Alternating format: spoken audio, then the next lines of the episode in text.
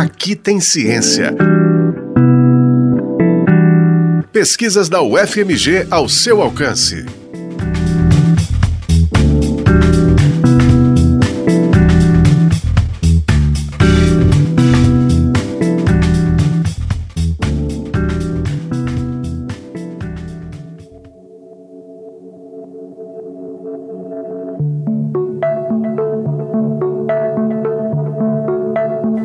As dimensões da desigualdade de gênero na América Central? Nascida na Nicarágua, um dos países que integram a região, a pesquisadora Ilha Maria Espino decidiu investigar essa questão durante seu doutorado no programa de pós-graduação em Economia da UFMG.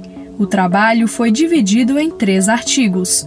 No primeiro deles, Ilha estudou a relação entre as mudanças na estrutura familiar e arranjos de vida associados com a queda na fecundidade e aumento da expectativa de vida e a desigualdade de gênero na Guatemala, país que tem a maior economia da América Central e que apresenta uma queda na desigualdade de renda no período entre 2000 e 2014. No segundo, com foco também na Guatemala, ela examinou os efeitos de características individuais, como a escolaridade, na alocação de tempo de homens e mulheres entre tarefas domésticas, cuidado com as crianças e trabalho remunerado. Para fazer todas essas análises, Ilha se baseou em dados de pesquisas locais, como a Pesquisa Nacional de Condições de Vida, que é feita na Guatemala pelo Instituto Nacional de Estatísticas, que é como se fosse um IBGE de lá. Os resultados mostram que as mudanças demográficas não parecem ter contribuído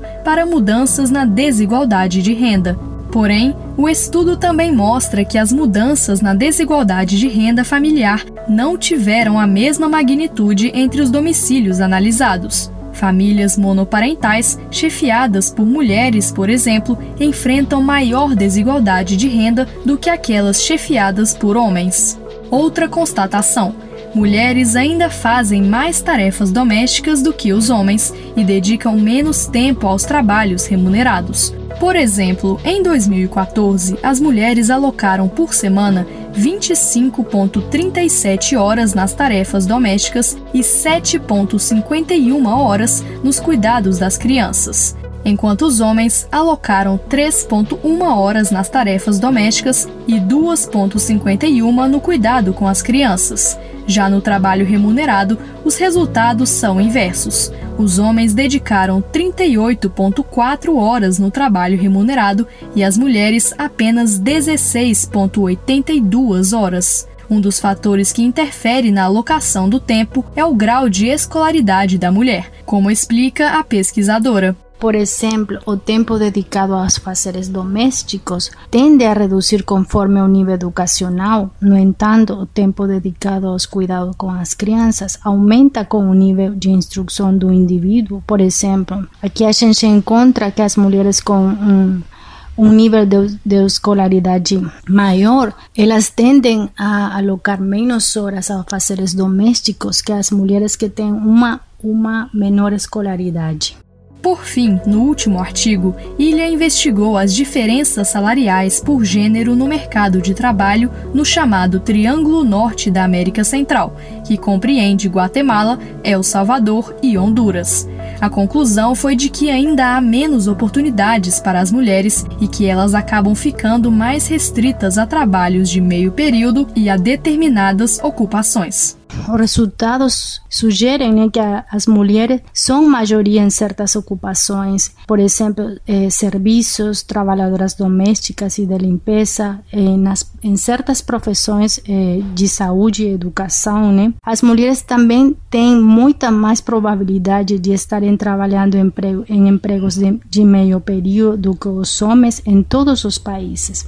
Por exemplo, as mulheres representam 84% na categoria de faxineiras e auxiliares de limpeza e, na e 84% também na, na categoria de empregados, de empregados de escritório e funcionários. Dentro dos profissionais de educação, elas representam ao menos o, o 68% em El Salvador.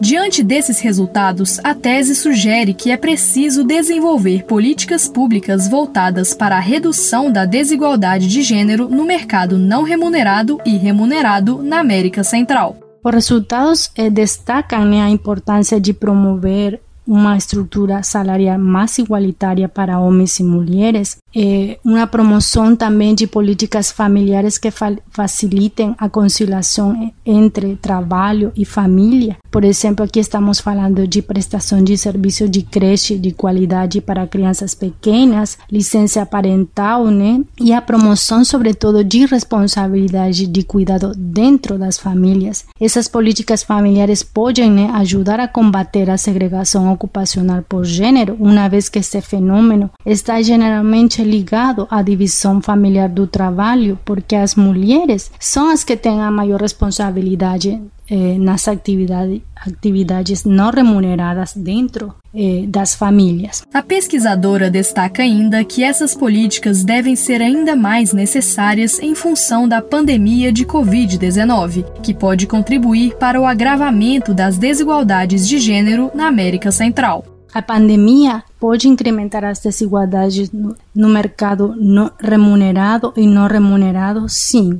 O impacto no mercado de trabalho pode se traduzir em um aumento da taxa de desemprego e informalidade. Além disso, observa-se ajustes de salário e horas de trabalho. Isto eh, tem pesquisas que mostram isso e também tem um informe da OIT 2020 que mostra esses dados. Os efeitos também podem ser maiores nas mulheres, né, dado, que elas están concentradas en sectores de la economía que están siendo más afectadas por las restricciones que las restricciones tais como serviços e comércio, elas também tendem a receber salários menores que os homens?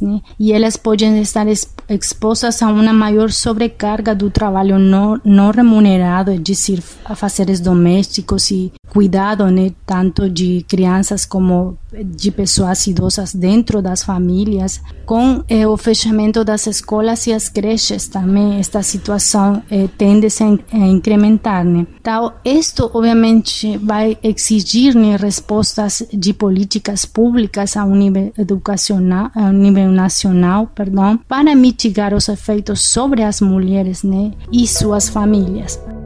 A tese Dimensions of Gender Inequality in Central America, Family, Work and Income foi orientada pela professora Ana Maria Hermeto Camilo de Oliveira e co-orientada por Luciana Soares Luz do Amaral.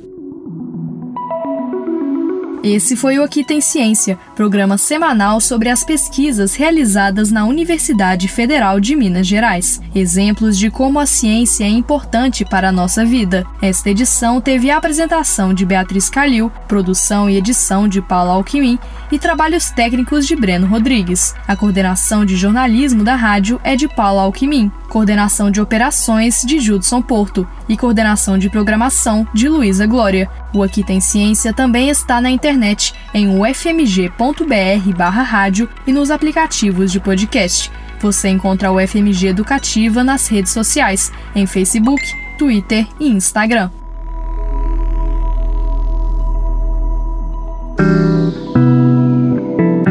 Aqui tem ciência. Pesquisas da UFMG ao seu alcance. Uma produção do Núcleo de Jornalismo da Rádio UFMG Educativa.